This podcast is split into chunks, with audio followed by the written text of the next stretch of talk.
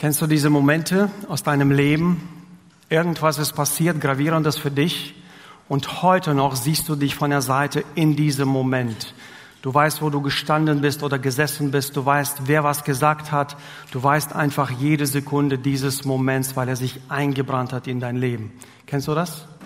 So mit sechs Jahren, fünf, acht, zehn. Irgendwann gab es bei einen Moment, an den du dich auch, so wie ich, mit meinen 40 erinnern kann. Und dieser Moment, so ein Moment, es gibt viele Momente aus meiner Jugend, Kindheit, manchmal sind sie sehr negativ und belasten einen, andere mal positiv und prägen dann einen positiv fürs Leben. Und so einen Moment hatte ich 2007, als ich hier begann in dieser Gemeinde meinen Dienst. Der erste Gemeindeausflug. Wir waren in Seelscheid auf dem Feld, da gab es von Ecclesia diesen äh, Adventure Camp und hatten unseren Ausflug und ich stand mit zwei Männern, unterhielt mich es ging um Gemeinde und einfach reflektiert und sie schauen so auf die Gemeinde dort und sagt einer von denen so, in 20, maximal 30 Jahren sind wir wie die Landeskirche. Mir ist der Atem stecken geblieben.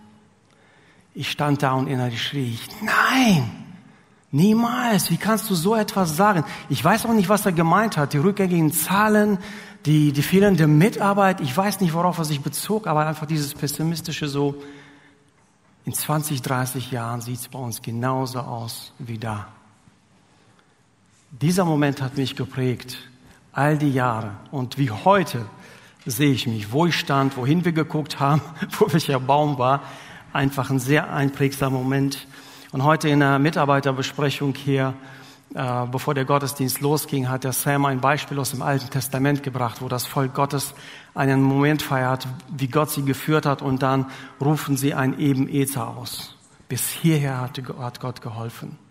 Und wenn wir heute über diesen Wert stetig wachsen sprechen, dann geht es mir genau so. Rückblickend, während wir einen Ausblick machen, machen wir auch einen Rückblick und gucken, was Gott getan hat. Wir helfen Menschen, einen nächsten Schritt in ihrer Beziehung zu Gott und Menschen zu gehen. Ihr habt es auf dem Boden im Foyer und unsere Hoffnung ist, dass wir das auswendig können und auch leben, was da steht. Wir sind in den letzten Wochen über unsere Werte gegangen, denn das sind Werte, mit denen wir diese Gemeinde, es ist nicht so, dass die uns fremd sind, aber auch in den nächsten Jahren die Gemeinde prägen wollen. Eine Kultur des Gottvertrauens, des Bibelernstnehmens wo wir authentische Beziehungen leben, wo wir bedeutsam sind für unsere Umgebung, wo wir stetig wachsen und wo wir dankbar feiern, bis hierher hat Gott uns geholfen. Heute geht es um den Wert stetig wachsen. Und wir haben so formuliert, als Kirche gehen wir mutig voran. Als Kirche gehen wir mutig voran. Wenn wir uns die Schöpfung anschauen, egal wo du hinschaust, alles, was Gott gemacht hat, ist auf Leben hin, auf Wachstum hin. Alles, was nicht gedeiht, das fault, das geht ein. Alles, was nicht wächst, geht ein und ist nicht mehr da. Rückbildung geschieht, wenn es kein Wachstum gibt. Alles, was Gott ins Leben gerufen hat, ist auf Leben ausgelegt. Es gibt gar keine andere Möglichkeit, als zu wachsen. Alles, was gesund ist, wächst. Alles, was nicht gesund ist, wächst auch nicht. Und dieses Prinzip ist nicht nur natürlich so, wenn wir Saat auswerfen, dann bekommen wir Pflanzen und Früchte und ernähren uns davon, sondern es ist auch ein geistliches Prinzip. Das bezieht sich auf uns Menschen, das bezieht sich auf uns als Gemeinde hier vor Ort. Wir sind auf Wachstum ausgelegt. Wir legen alles daran, Menschen für Jesus zu gewinnen, weil dafür ist die Gemeinde da. Dafür hat er sie gemacht. Und niemals, niemals sind wir für uns selbst da, für unser eigenes Wohl. Heute reden wir darüber, wie wir als Gemeinde, welche Schritte wir gemacht haben, welche Schritte uns bevorstehen. Und immer wenn es um Gemeindewachstum geht, dann gibt es zumindest ein paar Leute, die sehr, zumindest Fragezeichen haben, die nervös werden bei dem Thema. Und die haben auch allen Grund dafür. Es gibt genug negative Beispiele dafür. Die einen befürchten, dass es dann irgendwann nur um die Masse geht und die Einzelnen verloren gehen. Die anderen fürchten, dass das Familiäre verloren geht und man hat es nicht mehr so wie früher. Jeder hat so seine Ängste, die damit einhergehen und jeder kann auch gewissermaßen aufgrund seiner Erfahrungen recht haben. Und in der Geschichte haben wir mit Sicherheit zig negative Beispiele. Aber das kann uns doch nicht von etwas Grundlegendem äh, fernhalten, wie zu wachsen. Persönlich, aber auch als Gemeinde. Und wenn wir über stetiges Wachstum reden, das Wort stetig, stete wachsen, bedeutet das für uns solide und nicht nur oberflächlich, wo es nur um Zahlen geht. So, es geht nicht um Zahlen, aber hinter jeder Zahl verbergen sich Menschen, gerettete Menschen, erlöste Menschen, die unterwegs sind mit Jesus. Gesundes, kein krankes Wachstum. Es geht nicht darum, Leute zu locken in die Kirche. Hauptsache, die Mitgliederzahlen wachsen. Es geht um seriöses Wachsen. Es geht nicht nur darum, uns immer auf die Neuzugänge zu konzentrieren und die zu vergessen, die auf der Strecke bleiben. Auch wenn es bei jedem dieser Punkte bei uns viel Luft nach oben gibt, zur Entwicklung gibt, streben wir danach, stabil zu wachsen. Wir können nicht immer, keine Familie, die bekommt nur Babys. Ihr kennt keine Familie, die immer nur Babys bekommt. Weil irgendwann müssen die Babys ja heranwachsen. Man muss die verselbstständigen. Und genau darum geht es auch in der Gemeinde. Jemand, der geistlich neugeboren wird, ist ein geistliches Baby und muss sich entwickeln, muss wachsen, muss zum Selbstversorger werden. Und deswegen setzen wir auch auf konstantes Wachstum, nicht spontanes. Nicht so, dass wir alle drei Jahre, fünf Jahre eine Evangelisation machen, dann gibt es einen Peak, dann geht es wieder runter, dann wieder drei Jahre und die nächsten drei Jahre. Nein, wir setzen auf konstantes Wachstum und sagen, du bist der beste Evangelist. Man kann Veranstaltungen machen, überhaupt kein Problem, habe ich nichts gegen.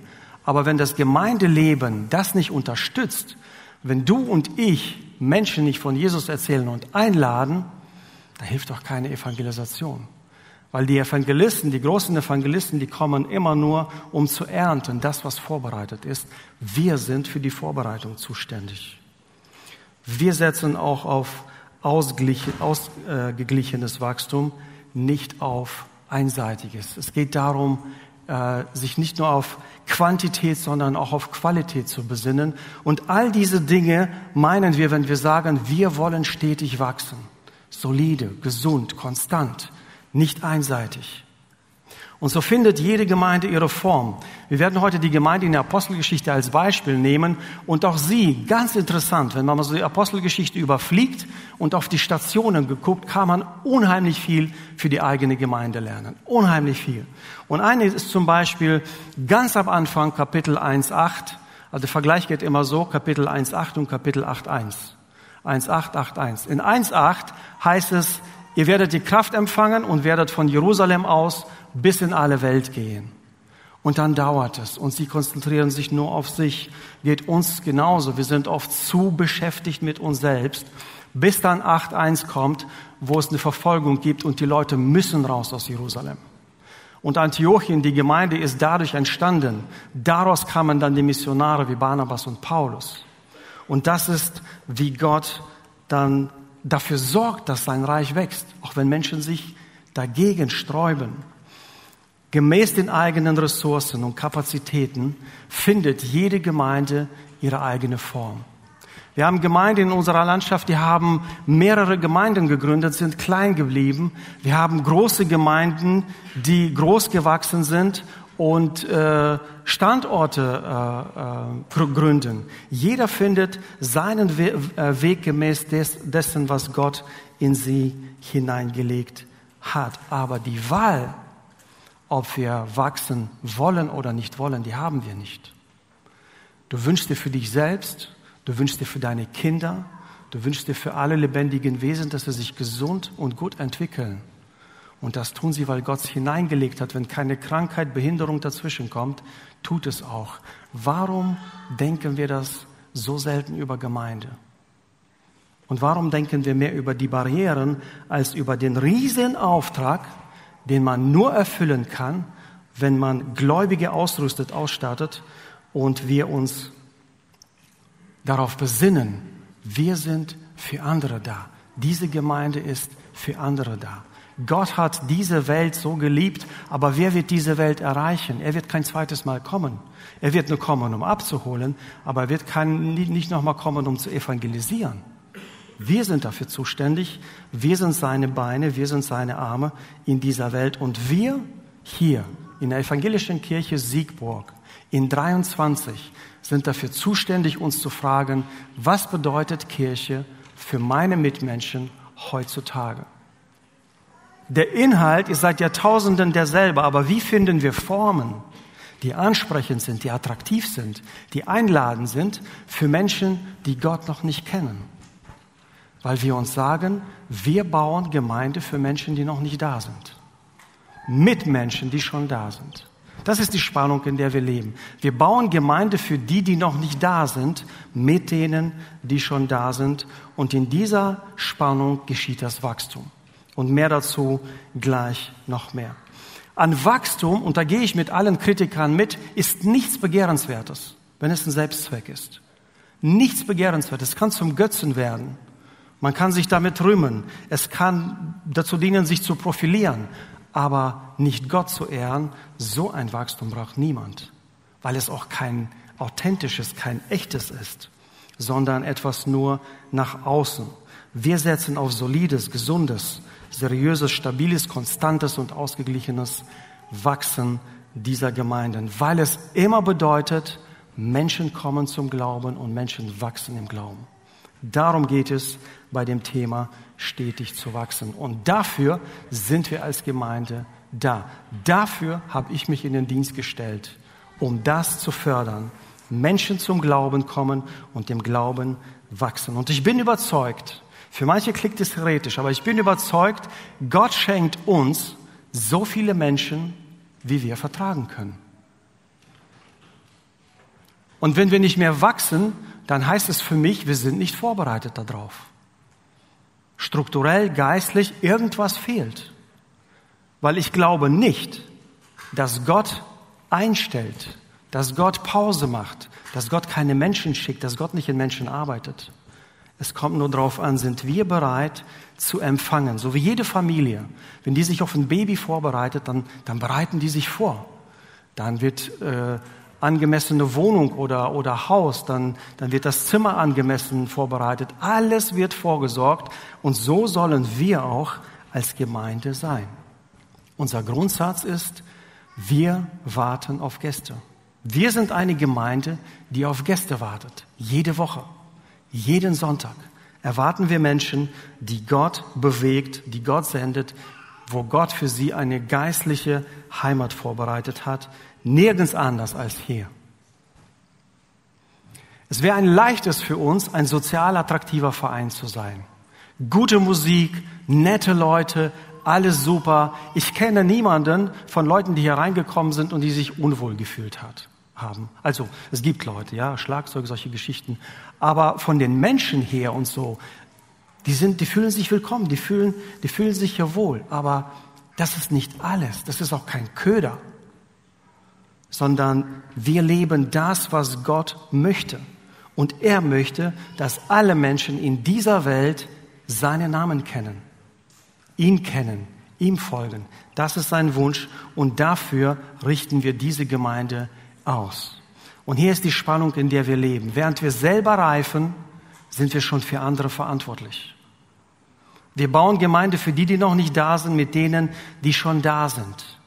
Und während wir selber noch reifen, sind wir schon verantwortlich für andere. Aber genau das, genau das ist Gottes Ziel mit Gemeinde. Genau das möchte er sehen. Wie in jeder Familie.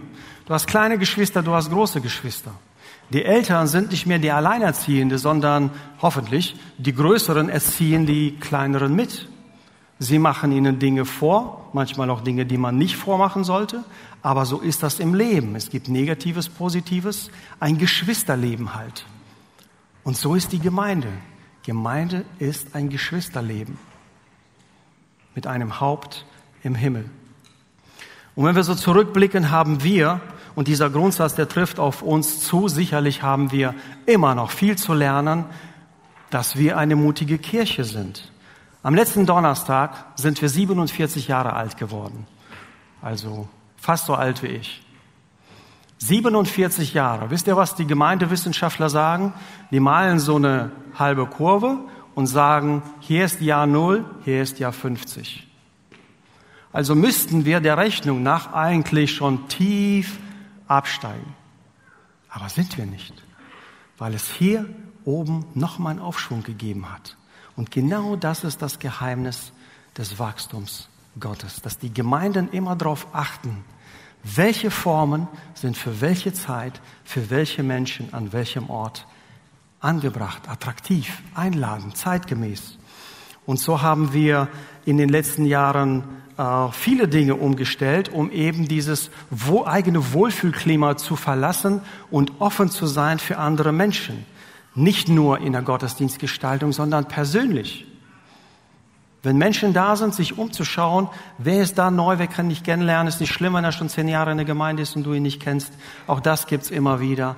Aber lerne jemand kennen, zeig jemand, dass du Gastgeber bist. Dass du hier Gastgeber bist in dieser Gemeinde.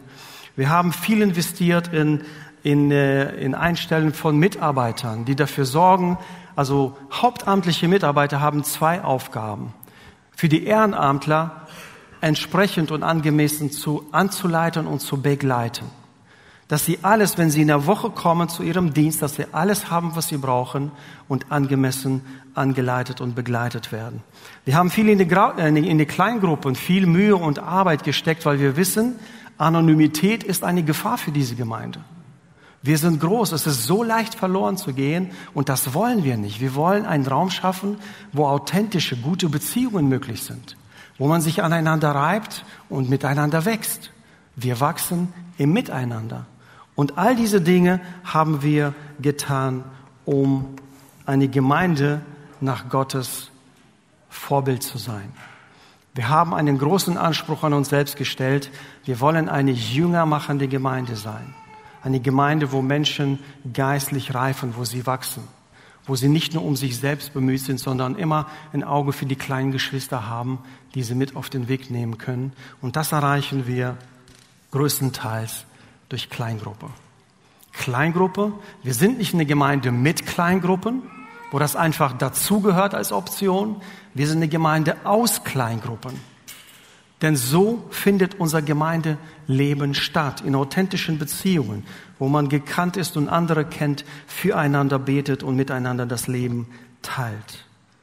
Das Ergebnis folgt einem Mindset. Je nachdem, welches Mindset du hast, so wird sich auch dein Leben gestalten. Und je nachdem, wie du gewohnt bist, über Dinge nachzudenken, so wird es auch passieren. Bist du grundsätzlich negativ eingestellt, wird dein Leben grau aussehen. Und deswegen ist es wichtig, dass wir an unserer Mindset bedeutet die Art und Weise, über Dinge nachzudenken, dass wir ein Mindset des Wachstums haben. Dass wir jedes Mal, wenn wir unterwegs sind, ob außerhalb Gemeinde oder in der Gemeinde, sagen, ich bin ein Jüngermacher. Wo gibt es Menschen, die mir helfen können? Wo gibt es Menschen, denen ich helfen kann? Wo können wir gemeinsam wachsen? Es kommt auf das Mindset an. Und in der letzten Klausur des Gemeindeleitungsteams im November, da haben wir uns darüber unterhalten, so was ist, was soll das nächste Augenmerk auf die Gemeinde sein? Wir haben gesagt, wir wollen stabilisieren, wir wollen stärken, das, was gebaut worden ist und nicht viel Neues anfangen, was uns zusätzliche Kraft kostet. Und in dem Zusammenhang auch, wo wir reflektiert haben, wie das Hoffnungswerk entstanden ist und andere Dinge, sagte einer der Ältesten den folgenden Satz. Und für mich war das so ein, ja, schon prophetischer Satz, der hat so viel zusammengefasst für mich, was in den letzten Jahren passiert ist und was eigentlich das Herz ausdrückt. Und er sagte folgendes, Hoffnungswerk ist ein Ergebnis unseres Mindsets und Kultur. Wir haben darauf angemessen reagieren können, also auf die Not im Ahrtal, weil unsere Einstellung zur Mission vorher klar war. Die Sicherheit kommt aus dem Team, aus der gegenseitigen Anerkennung und Stützung. Wenn das Mindset klar ist, dann wird das auch auf die Ergebnisse Auswirkung haben. Wenn die Ergebnisse bei uns nicht zufriedenstellend sind, dann müssen wir an unserem Mindset arbeiten. Und nicht an den Ergebnissen. Als Kirche gehen wir mutig voran. Diesen Mut hat diese Kirche schon seit jeher bewiesen. Wenn ich allein überlege, sie sind aus der Papageistraße hier hingezogen, relativ klein und haben für die damalige Zeit ein sehr großzügiges Gebäude gebaut. Und immer wieder wurde es angebaut, immer wieder wurde es angebaut, weil der Platz nicht gereicht hat, weil Gott sich zu solchen mutigen Entscheidungen bekennt. Seit den 80er Jahren, wenn ich mich nicht täusche, kennt diese Gemeinde eingestellte Pastoren. In vielen gibt es die bis heute nicht. Aber das hat Auswirkungen darauf, wie die Gemeinde sich entwickelt. Selbst durch die Phase der Trennung. Gott schenkt auf beiden Seiten Wachstum. Gott bekennt sich immer dazu, wenn Menschen seinen Weg, seine Vision im Blick behalten. Und so ging es uns auch die letzten Jahre wo wir die Gottesdienste neu gestaltet haben, wo wir mehrere Gottesdienste begonnen haben, wo die christliche Schule entstanden ist, Hoffnungswerk, alles Dinge, die Gott gewirkt hat und wir verantwortungsvoll versucht haben, darauf zu reagieren. Und zu diesem Geheimnis kommen wir gleich. Diese beiden Seiten müssen wir im Blick behalten, wenn wir über stetiges, also solides, gesundes, gleichbleibendes Wachstum äh, nachdenken was sich selbst überlassen wird, wuchert. Es gibt zwei Arten von Wachstum. Das eine wuchert, das andere wächst eben fruchtbringend. Wuchern ist nicht wirklich wachsen, aber das ist eine Art des Wachsens. Das ist halt unkontrolliert, so wie es halt kommt. Und so wollen wir Gemeinde nicht gestalten. Deswegen gibt es diese Werte, weil wir sagen, das sind die Dinge, nach denen wir Ausschau halten wollen. Wir wollen im Vertrauen auf Gott machen. Wir wollen uns immer an der Bibel orientieren. Wir wollen in Beziehungen investieren. Wir wollen für die Umwelt relevant sein. Wir wollen wachsen, innerlich wie äußerlich und wollen jeden Schritt dankbar feiern. Bis hierher hat Gott geholfen. Bis hierher hat Gott geholfen. Aber wisst ihr was? Dieser Satz bedeutet kein Ende. Bis hierher hat Gott geholfen heißt, hier feiere ich den Punkt. Aber der Weg geht weiter. Es geht bis zur nächsten Ebenezer bis zum nächsten Punkt, wo Gott das Vertrauen belohnt. Und hier kommen wir zu einem Geheimnis, zu einem Phänomen. Die Gemeinde ist nämlich ein Phänomen, in dem ein Organismus und eine Organisation zusammenkommen. Viele Menschen versuchen das zu leugnen, indem sie sagen, nein, die Gemeinde ist ein Organismus. Das steht schon in der Bibel. Jesus ist das Haupt, die Gemeinde ist äh, ein Leib von ihm und so ergibt sich ein Organismus. Aber jedes Mal, rein soziologisch, jedes Mal, wenn eine Gruppe von Menschen Ressourcen zielbewusst irgendwo hin bewegt, sind sie eine Organisation. Es kann eine Gruppe von sieben Leuten sein, kann eine Gruppe von 700 Leuten sein. Also sind wir beides. Und diese Dinge hat Gott so gewollt. Weil er sagt, ich bin das Haupt, aber ihr seid der Körper. Ich bin im Himmel, aber ihr seid auf Erden. Er ist nicht runtergekommen und hat im Ahrtal aufgeräumt. Er wird auch nicht nach, nach Syrien und Türkei reisen. Wir müssen es. Also unseresgleichen. Wer immer dort in der Nähe ist, so wie wir in der Nähe des Ahrtals waren. Und diese, dieses Phänomen, dieses Mysterium, das kommt hier zusammen und diese beiden kooperieren. Menschliches und göttliches Wirken kommt zusammen in ein Wunder, das Gemeinde heißt. Diese beiden kommen zusammen. Auf diese beiden kommt es an. Gott hat sich gewissermaßen abhängig von uns gemacht. Natürlich kann er jederzeit einmal schnipsen und dann ist alles wieder weg, alles wieder in Ordnung und sein Plan ist erfüllt. Aber das ist nicht der Weg, den er gewählt hat. Er hat uns zu Mitgestaltern gemacht. Er hat gesagt, ich will das nicht ohne euch. Ich will das nur mit euch erreichen.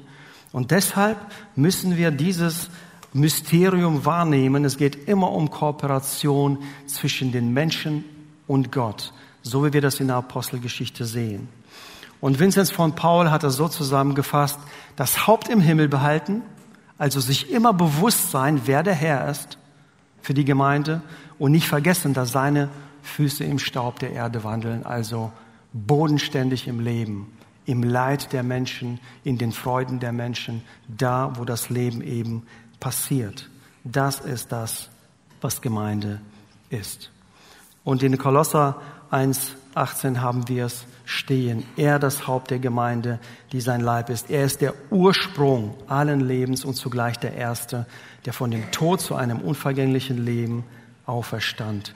So sollte er in jeder Hinsicht, in jeder Hinsicht an erster Stelle stehen. Und so leben wir. Wir haben ein Haupt, das wir nicht sehen, zu dem wir nur beten können, von dem wir Impulse empfangen können und wo wir, ähnlich wie der Apostel in der Apostelgeschichte, ein paar Dinge werden wir uns gleich durchlesen, dann entschieden haben. Und am Ende heißt es, also Menschen unterhalten sich, Menschen besprechen es und am Ende heißt es, dem Heiligen Geist und uns hat es gut geschienen. Da kommt wieder dieses Menschliche und Göttliche zusammen. Lass uns mal gemeinsam einen Abschnitt aus der Apostelgeschichte lesen und ein paar Dinge zusammenfassen. In der Gemeinde von Antiochia gab es damals folgende Propheten und Lehrer, Barnabas, dann gab es mehrere noch, und Saulus, einige von denen. Als sie einmal dem Herrn dienten und dabei fasteten, sprach der Heilige Geist, stellt mir doch Barnabas und Saulus für die Aufgabe frei, zu der ich sie berufen habe. Nach weiterem Fasten und Beten legten sie ihnen schließlich die Hände auf und ließen sie ziehen. So vom Heiligen Geist ausgesandt, gingen die beiden nach Seleucia und nahmen dort ein Segelschiff nach Zypern. In dieser Zeit, also, genau, das ist die Situation, äh, das ist die Situation in Antiochien, wo Barnabas Paulus dahin holt, sie dienen in der Gemeinde und an sich nichts Spektakuläres. Das heißt, sie dienten und fasteten. Also sie lebten ihren Gemeindealltag und dann greift Gott hinein und sagt, sondert mir diese beiden ab. Die beiden und später schließen sich ihnen andere an, sind gehorsam und ziehen los. Jetzt könnten die ja beten, Herr, schenk, dass im Mittelmeerraum Gemeinden entstehen, dass Menschen zum Glauben kommen, dass da irgendwas passiert, eine Erweckung. Herr, schenk eine Erweckung. Wäre da was passiert, wenn sie nicht losgezogen wären? Höchstwahrscheinlich nicht.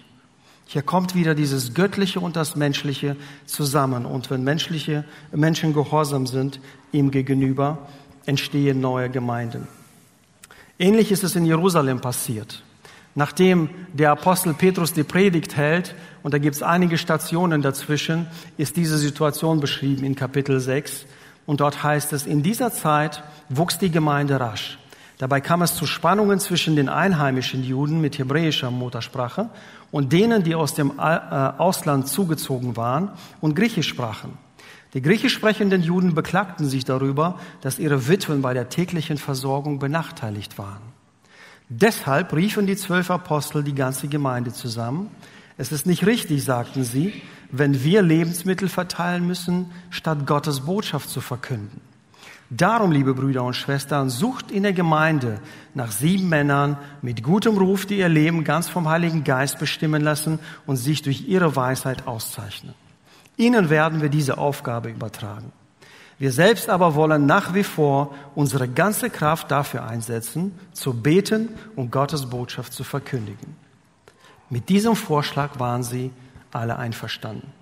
Sie wählten Stephanus, einen Mann mit festem Glauben und erfüllt mit dem Heiligen Geist, außerdem Philippus, Prochorus, Nikanor, Timon, Parmenas und Nikolaus von Antiochia. Dieser war früher einmal zum jüdischen Glauben übergetreten. Man ließ sie also vor die Apostel treten und die Apostel beteten für sie, legten die Hände auf sie auf und die Botschaft Gottes breitete sich immer weiter aus und die Zahl der Jünger in Jerusalem stieg sprunghaft an. Auch zahlreiche Priester nahmen das Evangelium an und glaubten an Jesus. Der Apostel Petrus also hält die große, bewundernswerte Predigt. Tausende Menschen kommen zum Glauben. Und kein Wunder, dass nach einiger Zeit Probleme entstehen. Es ist aber nicht nur an der Predigt allein festzumachen. Es gab zwar die Predigt, aber dem folgte eine Gemeinschaft, die diese Lehre von Petrus getragen hat, durch ihre Glaubenstaten durch ihre Liebestaten.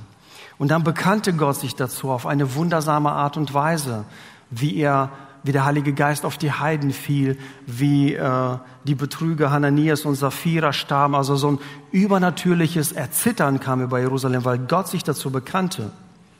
Und sie fanden in neuen Situationen immer wieder neue Formen.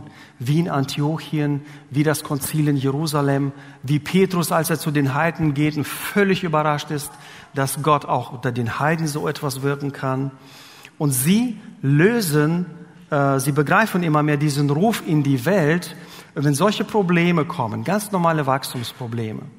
Also innerhalb des Jahres, keine Ahnung, wie viele Probleme in dieser Gemeinde auftreten. 500, 1500. Im Alltag kleine und dann gibt's große. Aber überall, wo Menschen sind und wo es Wachstum gibt, gibt's Probleme. Probleme offenbaren immer, etwas ist nicht in Ordnung. Und nun lass uns mal schauen, was die Aposteln machen. Zum einen, und das sind so Prinzipien, die wir für uns übernommen haben, wenn wir darüber nachdenken, wie strukturieren wir diese Gemeinde. Und bei Struktur meine ich nicht Hierarchien bauen, sondern wie schaffen wir Lebensformen füreinander, miteinander und wie schaffen wir Formen, dass wir miteinander am besten das Reich Gottes bauen können. Das sind die Fragen, die wir uns stellen. Und das Erste, was auffällt, ist, Strukturen, die Gott gefallen, sind immer Strukturen, die Menschen dienen. Es gibt nicht Strukturen, die, für die die Menschen gemacht worden sind, sondern umgekehrt. Strukturen, Lebensformen dienen immer den Menschen. Ja, oft haben wir so, okay, jede Gemeinde muss einen Chor haben. Okay, du und du und du gehen jetzt in den Chor, können nicht singen, kein Problem. Hauptsache die Plätze sind voll. So dieses überhaupt nicht gabenorientiert, überhaupt nicht gucken, was können die Menschen, was nicht. Aber das ist meine Vorstellung von Gemeinde und so müssen wir sie jetzt leben. Strukturen müssen immer Menschen dienen, nicht andersrum. Wenn du nicht die Gaben in der Gemeinde hast, dann ist es wahrscheinlich nicht der Dienst, den du machen solltest als Gemeinde. Denn Gott hat jeder Gemeinde alles gegeben, um das zu tun, was sie tun sollte. Gott hat jeder Gemeinde alles gegeben, um das zu tun, was sie tun sollte. Und wenn sie etwas nicht hat, dann sollte sie das nicht tun. Und das passiert nicht bei allen. Also egal welche Struktur wir bauen, egal welche Lebensform wir in dieser Gemeinde definieren, sie muss immer Menschen dienen. Das Zweite, was mich fasziniert an diesem Abschnitt, ist der Umgang der Apostel. Ich meine, es waren alle Männer, die sind Arbeit gewohnt. Tische bedienen überhaupt kein Problem. Ärmel hoch, wo ist das Essen? Zack, zack, wieder aufgeräumt, Problem gelöst. Wirklich? Also das ist die pragmatische Lösung. Das ist da, wo wir einfach Taten folgen lassen. Aber schaut mal, was sie machen. Sie sagen, wir selbst werden uns weiterhin dem Gebet widmen und der Weitergabe des göttlichen Wortes. Und davor sagen sie in Vers 2, es ist nicht gut, dass wir die Tische bedienen. Warum nicht? Wie viel Mal hätten sie es geschafft?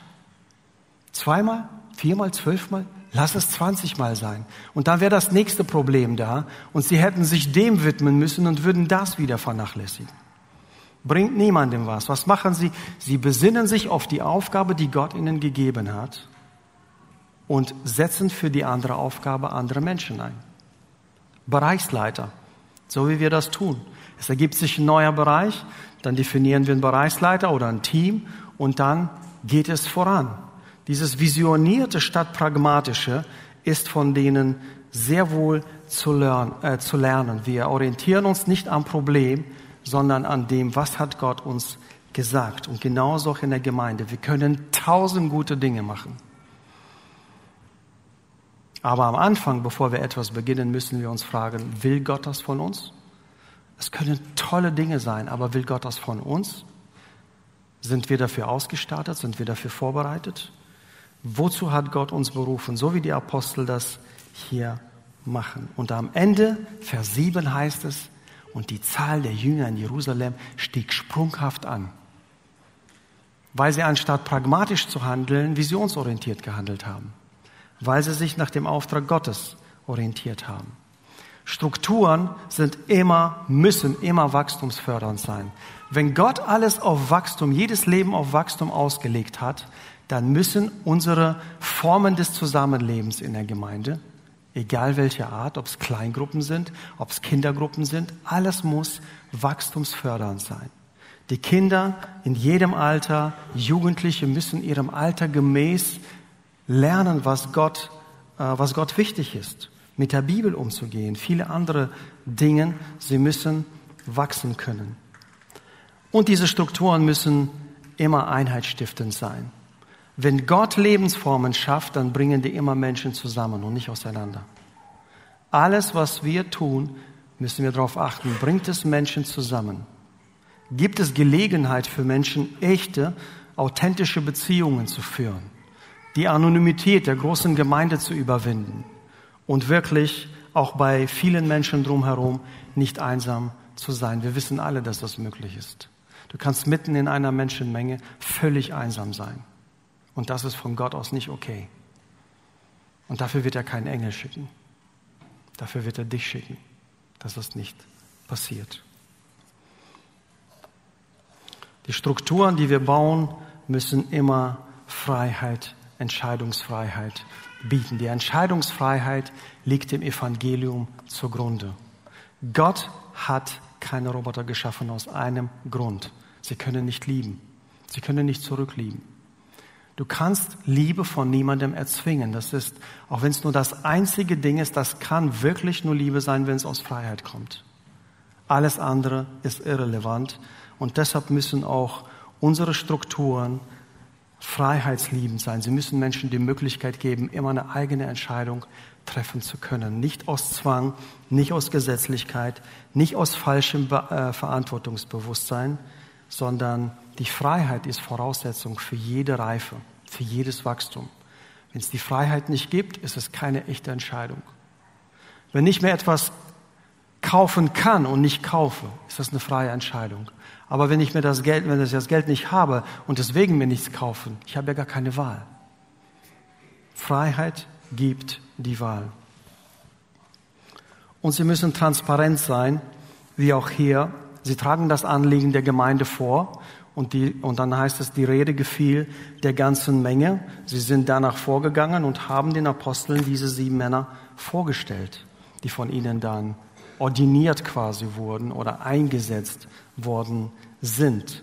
Und dieses transparente Vorgehen hat dafür gesorgt, dass im Vers 7 wieder steht, das Wort Gottes wuchs und die Zahl der Jünger in Jerusalem mehrte sich sehr. Andere Übersetzungen sagen, das stieg sprunghaft an. Es lag an der Entscheidung. Unsere Entscheidungen haben unmittelbare Wirkung darauf, ob unsere Gemeinde wächst oder nicht, ob wir offen sind für andere Menschen oder geschlossen sind. Wir tragen die Verantwortung. Und alles, was Jesus baut, muss multiplikativ sein. Alles, was Jesus baut, ist immer auf Leben aus, ist auf Vermehren aus. Und das bedeutet, dass der Auftrag, den er uns in Aussicht stellt, geht hinaus in alle Welt, der ist gar nicht realisierbar wenn ich mich nicht in jemand investiere, der sich in jemand investiert, der sich in jemand investiert und so nach und nach und nach und nach bis ans Ende der Welt. Und deswegen müssen unsere Strukturen immer vorsehen, dass Gläubige ausgebildet werden. Und das ist auch ein hohes Gut in den Freikirchen, dass wir das Priestertum aller Gläubigen hochhalten, wo wir sagen, jeder gläubige Mensch ist begabt worden. Jeder gläubige Mensch hat mindestens eine Gabe, der ist dafür verantwortlich, sie im Leib Christi in der Gemeinde auszuleben, einzusetzen. Das führt zu Wachstum. Nicht, wenn ich Lücken irgendwo fülle und alle möglichen Leute da reinstecke, um mein Bild von der Gemeinde zu realisieren, sondern wenn ich schaue, was hat Gott für ein Potenzial in diese Gemeinde gegeben. Phänomenal. Ihr habt keine Ahnung, wie, wie meine Hose voll war, als ich in diese Gemeinde kam und hier Pastor werden sollte dachte überall hin, nur nicht Siegburg. Siegburg war schon immer fortschrittlich so. Ich kannte keine Teamleitung, bevor ich nach Siegburg kam. Es gab immer einen Gemeindeleiter und seine Gehilfe, mehr kannte ich nicht. Hier war ein Dreierteam, die Gemeindeleiter. Ich war begeistert. Und all diese Dinge, dieses multiplikative Denken, in andere zu investieren, ausrüsten, das nur kann uns die Möglichkeit bieten, wirklich bis ans Ende der Welt zu kommen. Oder zumindest mal hier in Siegburg, Toast auf Hennef, in dieser Gegend fruchtbringend zu sein. Und Jesus sagt am Ende dieses Befehls, geht hinaus und macht alle Nationen zu Jüngern. Und siehe, ich bin bei euch alle Tage bis zur Vollendung des Zeitalters. Das ist der Segen, mit dem wir gehen. Das ist der Segen, mit dem du in deinen Alltag gehst. Ich bin bei dir alle Tage bis zur Vollendung des Zeitalters. Und dann fragst du dich, was kann ich tun? Was kann ich als Einzelner tun? Zwei Dinge kannst du ganz sicher tun. Dafür sorgen, dass du selber wächst, dass du jeden Tag reifer wirst, jede Woche, jeden Monat und dass du anderen hilfst. Jeder von uns hat zwei Hände. Die eine ist, um sie jemandem zu erreichen, der mir helfen kann. Ich bin heute hier, weil es Menschen gab, die ihr Leben in mich hinein investiert haben. Und dann habe ich eine andere Hand, die ich anderen anbiete, Menschen, die ich anleiten kann, denen ich helfen kann. Das ist, was du tun kannst. Selbst gucken, wie kann ich wachsen, wer kann mir helfen und wem kann ich helfen zu wachsen. Und denk daran, weil viele dann sagen, oh, nee, das kann ich nicht, da muss ich ja das ganze Leben, äh, nee, nee, das ist alles zu viel. Du bist nur ein Bindeglied in der Lebenskette eines Menschen. Nur ein Bindeglied. Du musst dir nur von hier nach da. Und dann wird Gott dir zeigen, ob du den nächsten Schritt gehst oder nicht. Oder ob er jemand anderen ruft, um mit dem den nächsten Schritt zu gehen. Und deshalb befreie dich, wie ein Bibellehrer vom BSB uns sagte, befreie dich von deinem Messias-Komplex. Du bist nicht Jesus. Er wird das Nötige tun. Strecke eine Hand nach dem aus, der dir helfen kann, und die andere reiche dem, dem du helfen kannst. Und so wächst Gemeinde. So wächst Reich Gottes.